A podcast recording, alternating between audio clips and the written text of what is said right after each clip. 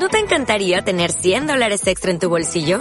Haz que un experto bilingüe de TurboTax declare tus impuestos para el 31 de marzo y obtén 100 dólares de vuelta al instante. Porque no importa cuáles hayan sido tus logros del año pasado, TurboTax hace que cuenten. Obtén 100 dólares de vuelta y tus impuestos con 100% de precisión. Solo con Intuit TurboTax. Debes declarar para el 31 de marzo. Crédito solo aplicable al costo de la presentación federal con TurboTax Full Service. Oferta sujeta a cambios o cancelación en cualquier momento.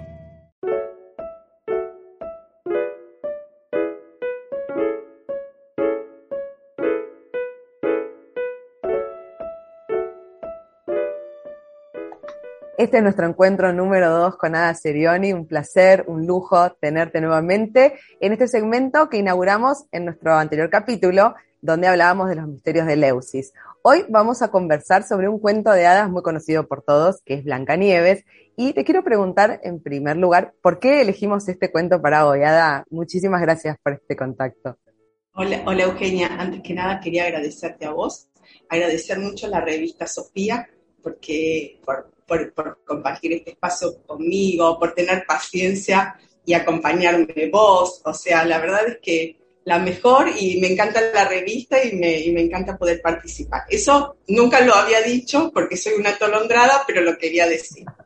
Y, y por el otra parte, respecto de Blancanieves.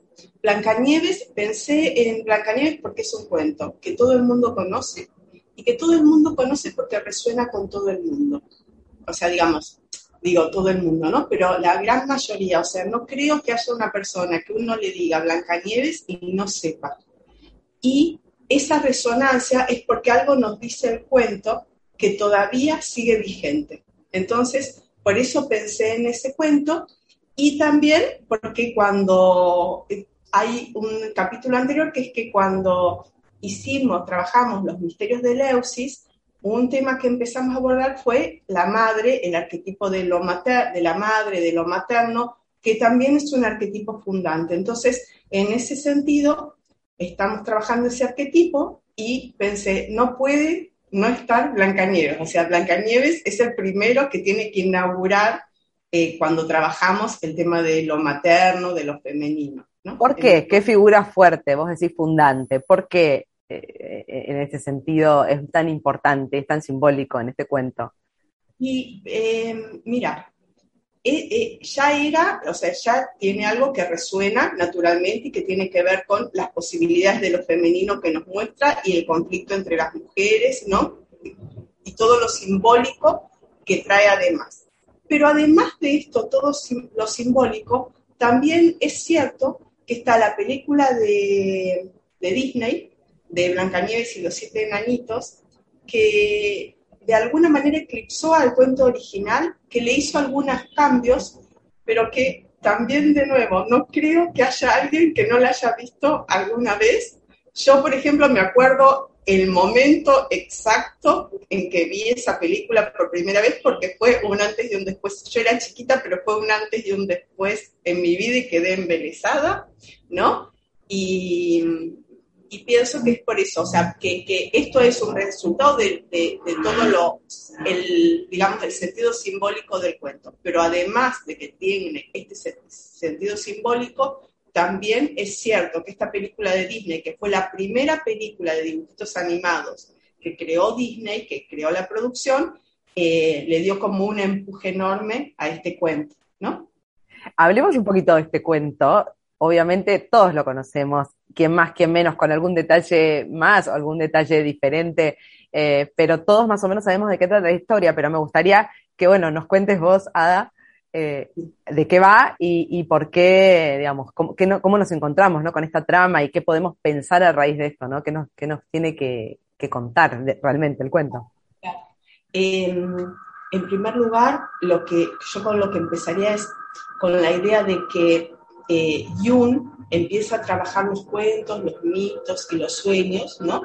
Y nos da un montón de herramientas que tienen que ver con la, la, estructura psíquica que le armó, la dinámica de la psique que tiene un inconsciente colectivo. Entonces, cuando él habla de inconsciente colectivo, lo que él dice es que está como el reservorio de la humanidad, ¿no? Y que es un conocimiento que todos tenemos y que está conformada por arquetipos. Dentro de estos, los arquetipos son como una, él lo que dice, cuando dice de qué se trata el arquetipo, él va a decir que es una matriz que eh, determina la percepción de algo, o sea, un modelo, una vivencia que nosotros tenemos sin saber que la tenemos, que hace que percibamos y organicemos nuestro mundo de una manera determinada. Cuando él piensa esto, fíjate, ¿no? Hay algo que es que está la, frase, ¿no? Que todos conocemos que dice, eh, ¿qué fue primero, el huevo o la gallina? porque de alguna manera nadie se imagina que algo puede existir si no hubo algo que lo cobijara ese nacimiento. Eso es como una vivencia que tenemos, es como un arquetipo fundante del ser humano. ¿no? Y en ese arquetipo fundante del ser humano, de lo que se trata el arquetipo de la madre esencialmente es un recipiente para la vida, es lo que permite que la vida surja. Por eso fíjate que hay mitos en donde eh, la diosa madre es la tierra, o sea, es lo que es ese recipiente, ese espacio que permitió que la vida surja y se desarrolle. En ese sentido, cuando pensamos en un cuento en relación a lo materno, al arquetipo de la madre, no lo pensamos como si fuera una madre en particular, si no lo pensamos de esta manera, ¿cómo es que, sea posible la vida? Y el cuento de Blanca Nieves, viste que empieza, ¿no? Empieza, eh, a mí siempre me encanta y cada vez que lo vuelvo a, leer o lo vuelvo a ver, me da mucho placer. Em, empieza con esta mujer, ¿no? Que está en esta reina, ¿no? Y cuando lo que también lo que plantean, ¿no? Cuando, cuando se habla de, del arquetipo materno, es que cuando en un cuento se habla de reinas, reyes, emperadores, quiere decir que el problema que van a tratar es un problema colectivo de la humanidad. O, colectivo de la, digamos, para no decir solo de la humanidad, lo que diría, por ejemplo, por lo menos es de la cultura occidental. ¿sí? Entonces, acá hay una reina, ¿sí? Primer una reina que quiere decir, ojo, que esto es algo de todos. De, todos ¿sí? Hay una reina que está cosiendo en el, em, sobre una ventana que tiene un marco negro de ébano. Y esto, lo que muchos plantean es que esto de que la reina esté sobre un marco quiere decir que de alguna manera está atravesada por una estructura normativa. Ajá. ¿No? Y que cuando, mientras está cosiendo se pincha un dedito, caen tres gotas de sangre, las ve sobre la nieve blanca y piensa, ¿cómo me gustaría tener una niña que tuviera, eh, que, que, fuera blanca como la nieve, roja como la sangre y negra como el ébano? Entonces, estos tres colores, Eugenia, van a marcar lo que es todo el desarrollo del cuento. Fíjate porque el blanco es, tiene que ver con la, con la piel, la luz de la conciencia, ¿no? Además, tiene que ver con la pureza, ¿no? Con, con, lo luminoso, la pureza y la inocencia. Lo rojo tiene que ver con la vida, con la pasión, con lo más terrenal, lo más de acción de la dinámica. Y lo negro tiene que ver con lo oscuro, ¿no? Con lo desconocido, lo que se oculta, lo que hay que buscar, lo que son. Entonces, vos fíjate, ¿no? A lo largo de la historia lo que vamos a ver es cómo esta niñita, esta jovencita que es Blanca Nieves, que tiene la piel blanca, los labios rojos, ¿no? Va a tener que ir atravesando todo un, un mundo de oscuridad para conectarse con la vida, ¿no? Como ella empieza tan inocente, pero tiene que convertirse en una mujer madura. Y en este sentido también hay algo que es que, viste que todos los cuentos los ha tomado también y ha hecho una buena revisión el feminismo, ¿no? Y entonces, en este sentido, hay unas escritoras que escribieron un libro que se llama La loca del desván. Ah. Es lindo. Habla de la mujer. El título, me, el título me mata. Me encanta, La loca del desván. Es maravilloso porque el título tiene que ver con la obra de Charlotte Brontë de Jane Eyre. O sea, entonces, ¿te acordás que en esa obra estaba la loca del desván, que aparece así? Entonces, ellas lo que quieren es sacar a la luz esa loca. y eh, hablan, en realidad hablan sobre la mujer y la escritura, pero toman en un momento a Blancanieves y lo que dicen, que, que, que, tiene algo que ver, es dice, no este, el cuento, la madrastra tiene tanto peso en este cuento y le da tal dinamismo a este cuento que en realidad debería llamarse Blancanieves y su malvada madrastra. No, no solo porque Blancanieves no hace, o sea, la que dinamiza es la madrastra. Todos nos acordamos de esa madrastra. Y, em, y ellas lo que plantean ahí, hacen un planteo que está bien y que se relaciona después con Jung, porque vos fíjate, ¿no? El feminismo de alguna manera trabaja estereotipos, ¿no? Y los estereotipos, eh, y, cuestiona los estereotipos que traen los cuentos, que es la primera mirada desde la conciencia, pero la mirada jungiana hace un trabajo sobre el arquetipo, que es un trabajo simbólico, pero este trabajo de los, los estereotipos no están tabicados de los arquetipos, están en íntima relación. Entonces, fíjate cómo em, ellas dicen, o sea, es em, Susan Gilbert y Sandra Gubar son las autoras de La loca del Depar, y entonces ellas lo que dicen es esto, ¿no? que debería llamarse Blancanieves y su malvada madrastra, y que muestra dos tipos de mujeres, y que muestra, ¿no? Una que es angelical, buena, pero también pasiva, dulce, ¿no? Pero demasiado inocente, ¿no? Como no puede estar en este mundo. Y otra que es este, astuta, pérfida, ¿no? Eh, una bruja. Asesina directamente, claro. Asesina, ¿no? Caníbales. Caníbal. Caníbal. Este, y ellas lo que dicen es que esto es un problema de la sociedad que tiene, ¿no? Y que el cuento muestra que esto es un problema de la sociedad que tiene polarizado lo femenino en estas dos imágenes. Y vos fíjate, ¿no? Hay eh, Jung y eh, Marie-Louise von Franz, que es una, eh, yo mi alemán no es bueno, Eugenia, así que sale como cuando hablas de ella.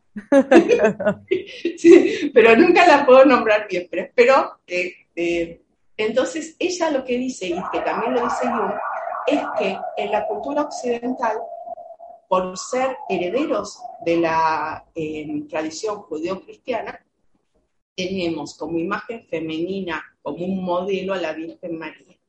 Y ella dice, la Virgen María, que hasta concibió siendo virgen, o sea, sin tener relaciones, que solo era buena, buena, buena, no nos representa verdaderamente, ¿no? Y cuestiona eso y dice, y entonces las mujeres tenemos un problema porque la imagen eh, más importante de identificación es una imagen parcial, que no incorpora la fuerza de la tierra, ¿no? Y un montón de otros. Viste que eso ahora, ¿no? Hay muchos que trabajan Magdalena, ¿no? Y, y Bueno, tratan, pero... Como para integrar a, este, a, esta, a esta polaridad de o sos buena o sos bruja, ¿no? Una, una tercera figura.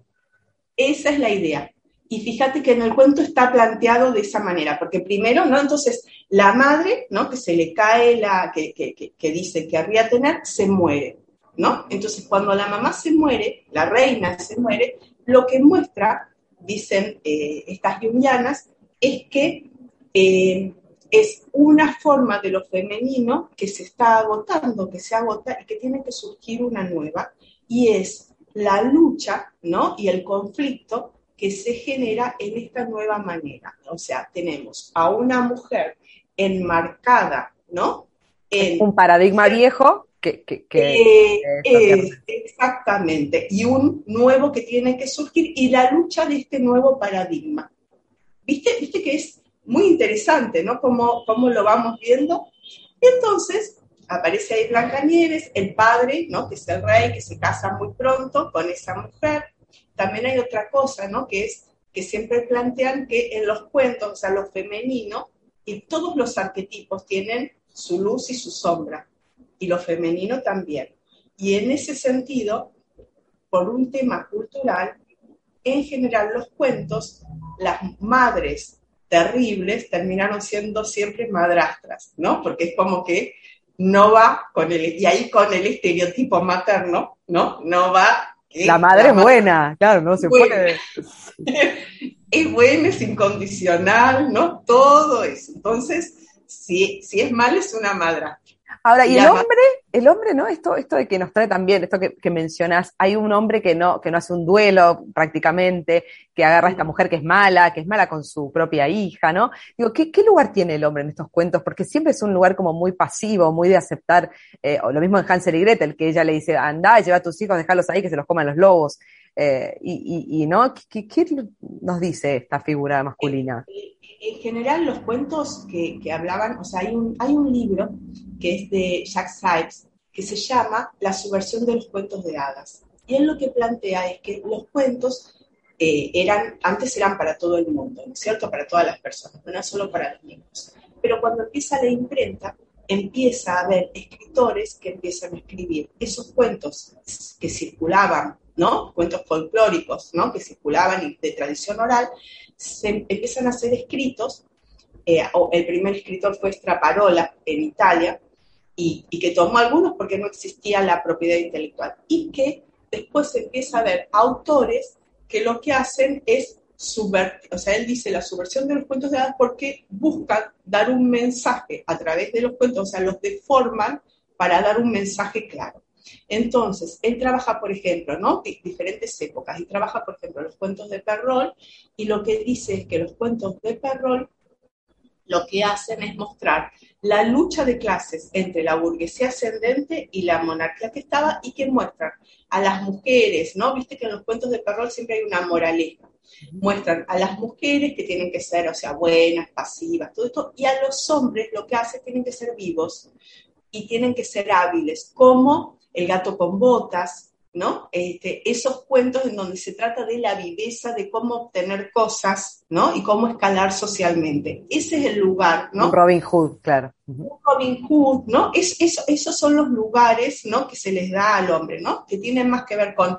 Y el príncipe, ¿no? Si bien eh, aparece, ¿no? Como en el último momento, es el que da la frutilla de la torta, o sea, viene, ¿no? Y tiene un montón de, o sea, un, montón de cualidades con una sola presencia de un momento. Es un personaje totalmente secundario, pero definitorio.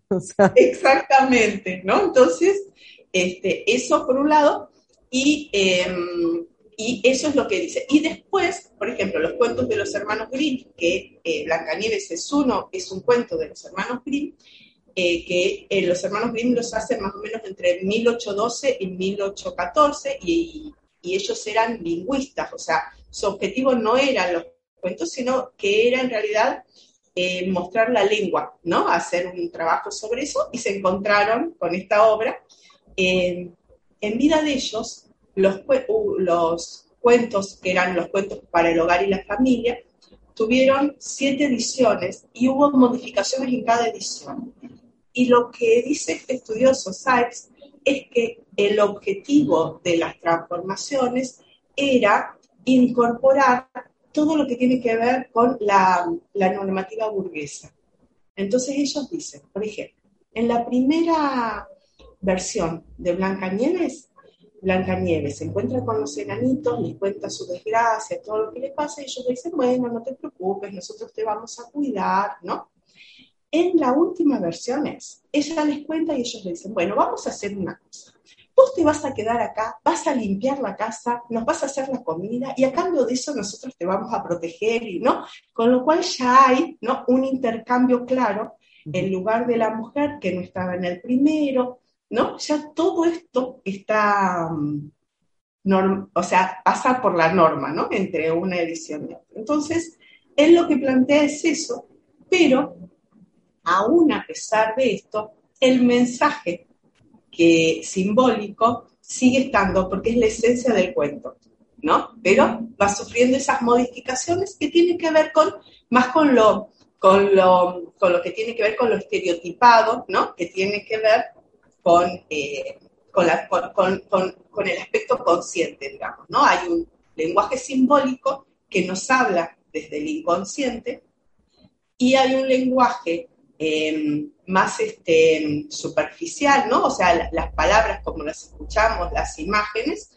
nos trabajan en, los dos niveles, en el nivel consciente de lo que vemos y podemos analizar y también en un mensaje que la idea de hacer estos análisis simbólicos es que tomemos conciencia, porque solo si empezamos a trabajar sobre ellos y los hacemos conscientes, podemos empezar a desarrollar algo en términos, si no nos siguen afectando y no sabemos qué es lo que nos afecta.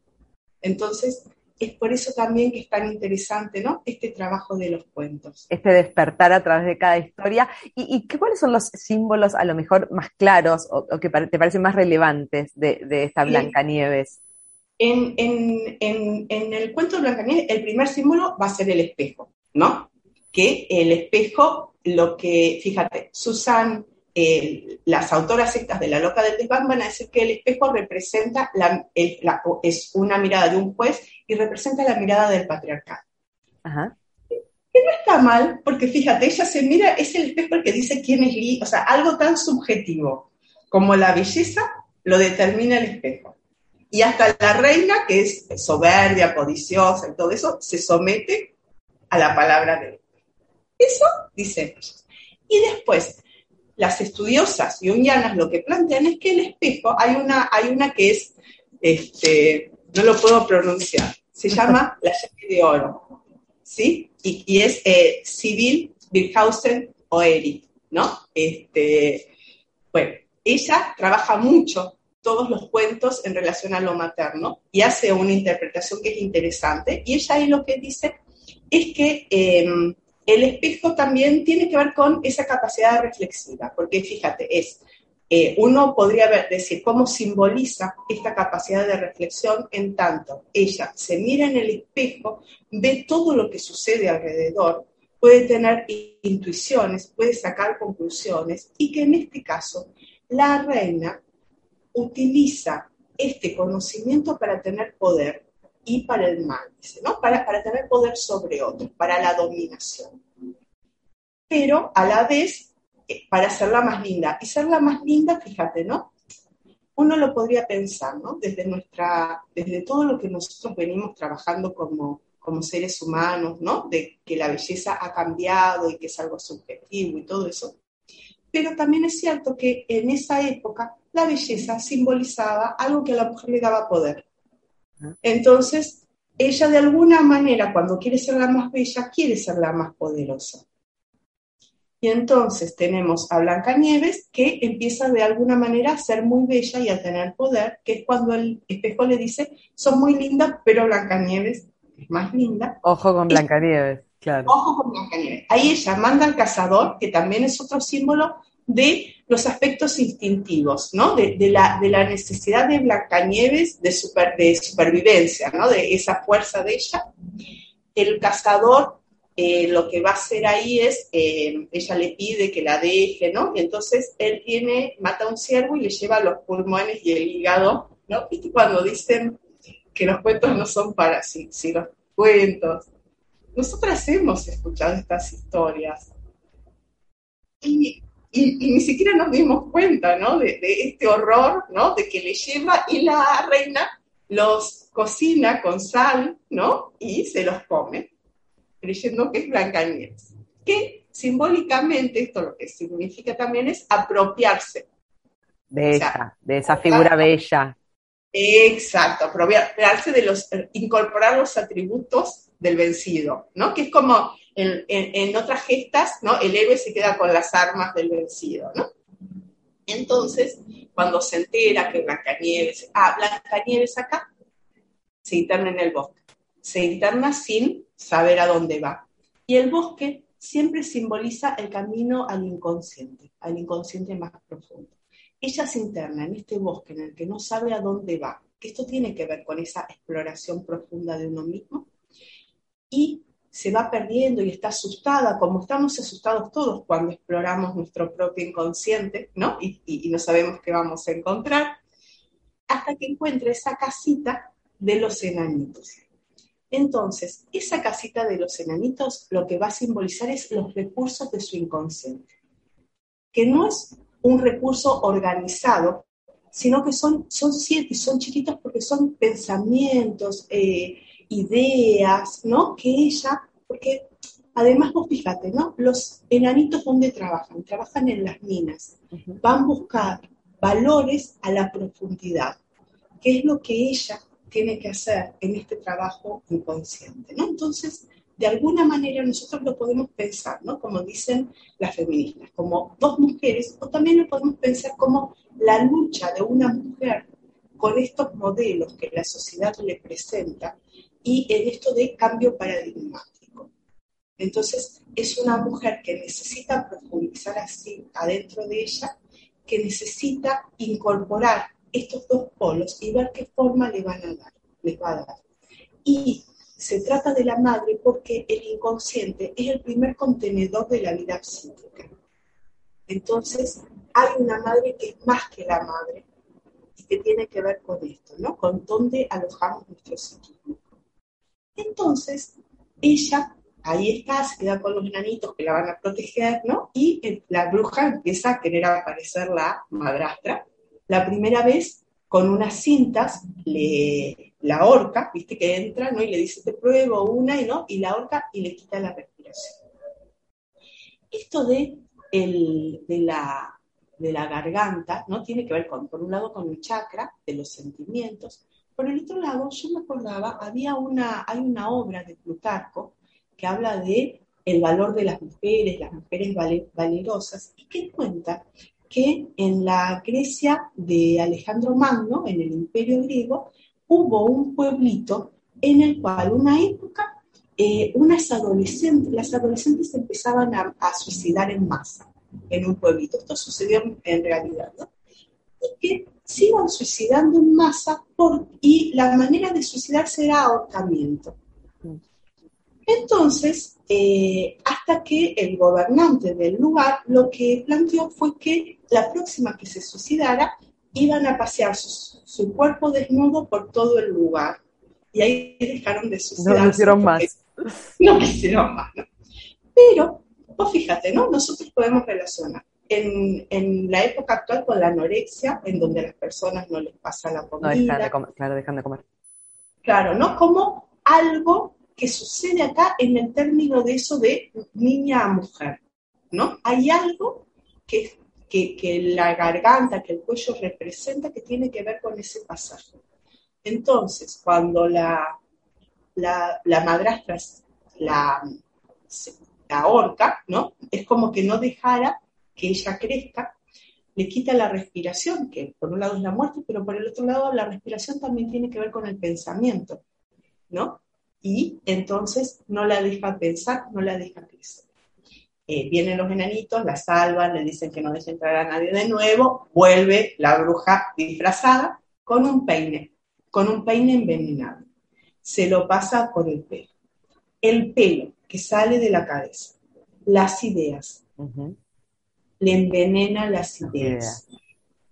Con lo cual, lo podemos pensar como que alguien de afuera, que hay una persona de afuera, y también lo podemos pensar como que en el mismo psiquismo uno a veces tiene, ¿no? ¿Viste? Es, esto es Esos pensamientos tóxicos, digamos.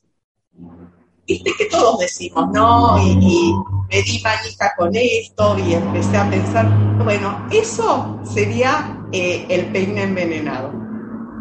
Ideas que no te dejan crecer, que te hacen sentir rencor, que te hacen sentir avidez, ¿no? se cae, llegan los enanitos, la salvan y ¿qué hace la, reina trae la madrastra la manzana. La manzana. ¿Qué significa la manzana? La manzana significa todo, porque la manzana es, nos hace resonar. La manzana de Adán y Eva.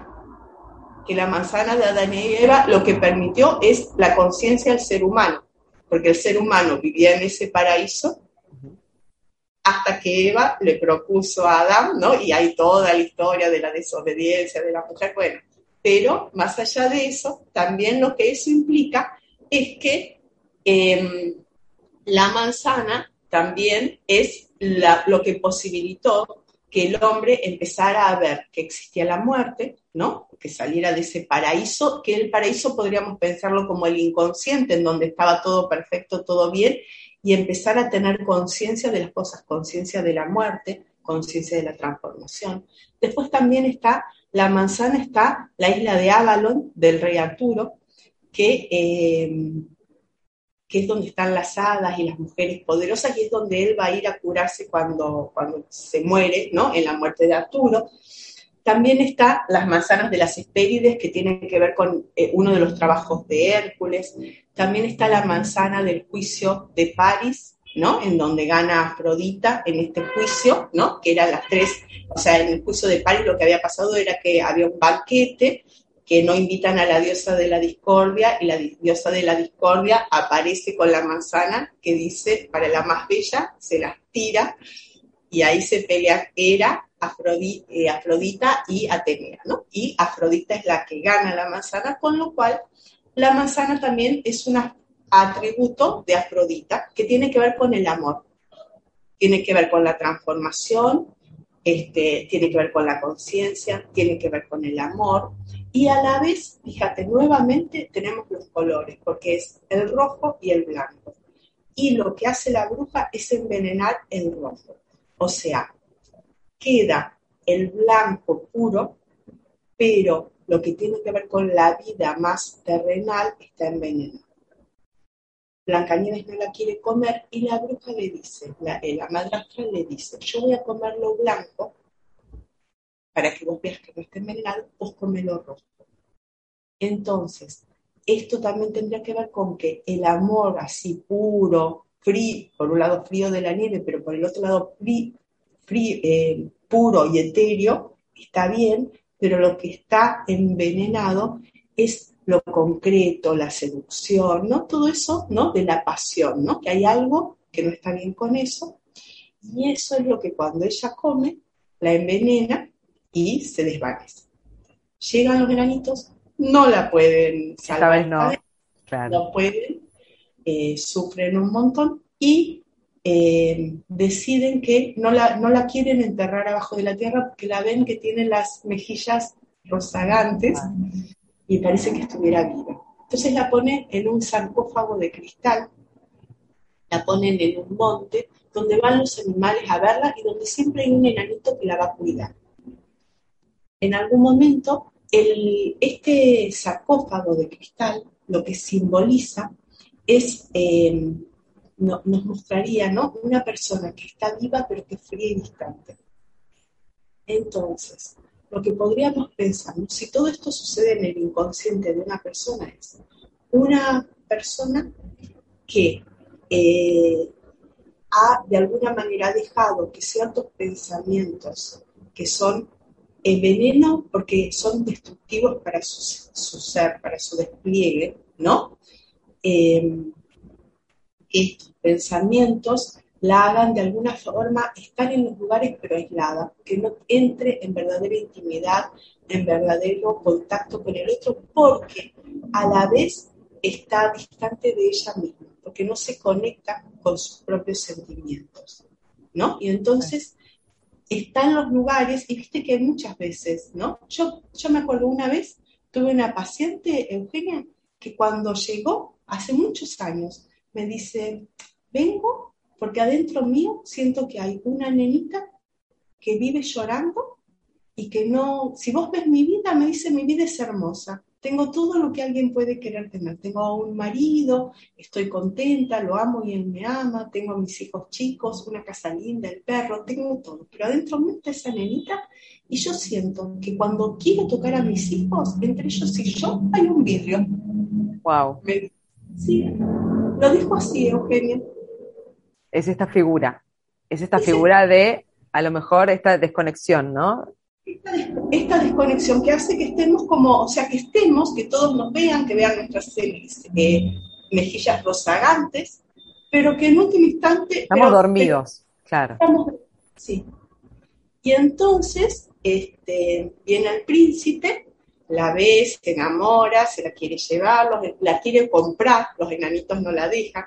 Y yo leí la última versión, no me fijé en la primera versión, que la tengo por aquí, eh, si en la primera versión el príncipe la quería comprar. Pero los enanitos todavía se negaron, ¿no? Pero se la regalaron. Entonces, vienen los criados del príncipe y toman el cofre este para llevarlo y ahí uno de los sirvientes tropieza. Y es en este tropezón en donde Blancanieves escupe la manzana. Que vos fíjate, acá hay una diferencia fundamental. Claro. acá, acá vamos a tener como algunas, claro, ¿no? Con Disney. Diferencias, sí. El beso, ese beso cuestionado. El, el beso cuestionado, porque vos fíjate, ¿no? Cómo, ¿no? Disney ya de alguna manera va a lo, la heteronorma, ¿no? Que es el hombre que salva a la mujer. Y acá en realidad es el destino, es el choque del destino, porque ese, esa caída, que no es culpa de nadie ni nada, tiene que ver con el azar. Entonces, algo, esta persona está fría, distante en los lugares y hay algo del azar que le genera un choque y hace que se conecte. Lindo eso. Qué lindo, ¿no? Qué lindo y cuántas cosas nos reserva una historia y en, todas sus versiones que a lo mejor uno no, llega a percibir en, todo su espesor. Exacto, exacto. Y vos fíjate, ¿no? Después lo que, lo que pasa con esta situación es que, bueno, ellos se casan, lo cual siempre tiene que ver con el matrimonio alquímico, ¿no? Con, con, esa unión de la totalidad en donde ella está como más integrada. Lo femenino, lo masculino pero no necesariamente un hombre y una mujer. O sea, es como una. Eh, esos valores, ¿no? El activo, con el yin y el yang, ¿no? Y por el otro lado está el recuadrito de lo que pasa con la madrastra, ¿no? Que va al casamiento, que la ve tan linda, o sea, que cuando le invitan se sorprende y le da miedo y va con miedo, y que cuando llega le ponen unos em, zapatos de hierro incandescente y baila, baila hasta morir, ¿no? Que es horrible esa escena, no es la misma escena que la de Disney, pero que también representa, para mi entender, lo que tiene que ver con la impulsividad. Porque lo incandescente y esto de bailar sin poder parar, esta cosa de que si uno no se integra, o sea, ¿qué, es lo que pasa? Si uno se queda en la inocencia y no integra esto que tiene que ver con lo oscuro, ¿no? Y, lo oculto, y a la vez con lo apasional y lo terrenal y todo eso, uno va a morir, porque ella iba a morir, o sea, de hecho además hay algo de muerte y renacimiento, ¿no? Pero que también, si uno se queda en el otro polo, solo del dominio, solo del poder, y no integra, también va a morir en esta cosa del baile loco de la pura impulsividad. Qué hermoso. Ah, es hermoso lo que nos compartís y súper rico y súper eh, ¿no? sorprendente también para muchos de nosotros acostumbrados a leer y tratar de, comprender más allá, pero a veces necesitamos otros recursos y estos recursos nos los prestas vos. Un a, mí, a mí me encanta porque esto es lo que da, o sea, esto es esta teoría tan linda, ¿no? Que es la teoría jungiana que, puede que empezó a trabajar así con, con los símbolos y hace que uno vea distinto los cuentos, ¿no? Perfecto. Hoy cuando nos vayamos a dormir y leamos el cuento de la noche, vamos a tener en cuenta todo esto para la próxima volver a charlar con vos en un tercer encuentro eh, de cuentos de hadas, en donde vamos a ir charlando capítulo a capítulo de otros nuevos. Sí, que la próxima vemos Rapunzel si tenés ganas. Vamos por Rapunzel, me encanta Rapunzel, la niña de la torre. Y de los pelos. Bueno, muchas gracias, Ada. Un placer, un lujo y espero que todos lo hayan disfrutado como yo. Bueno, gracias.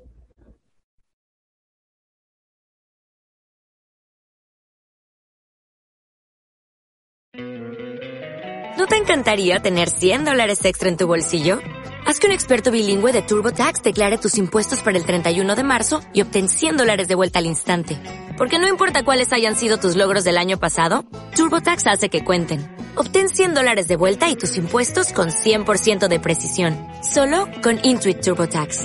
Debes declarar para el 31 de marzo. Crédito solo aplicable al costo de la presentación federal con TurboTax Full Service. Oferta sujeta a cambios o cancelación en cualquier momento.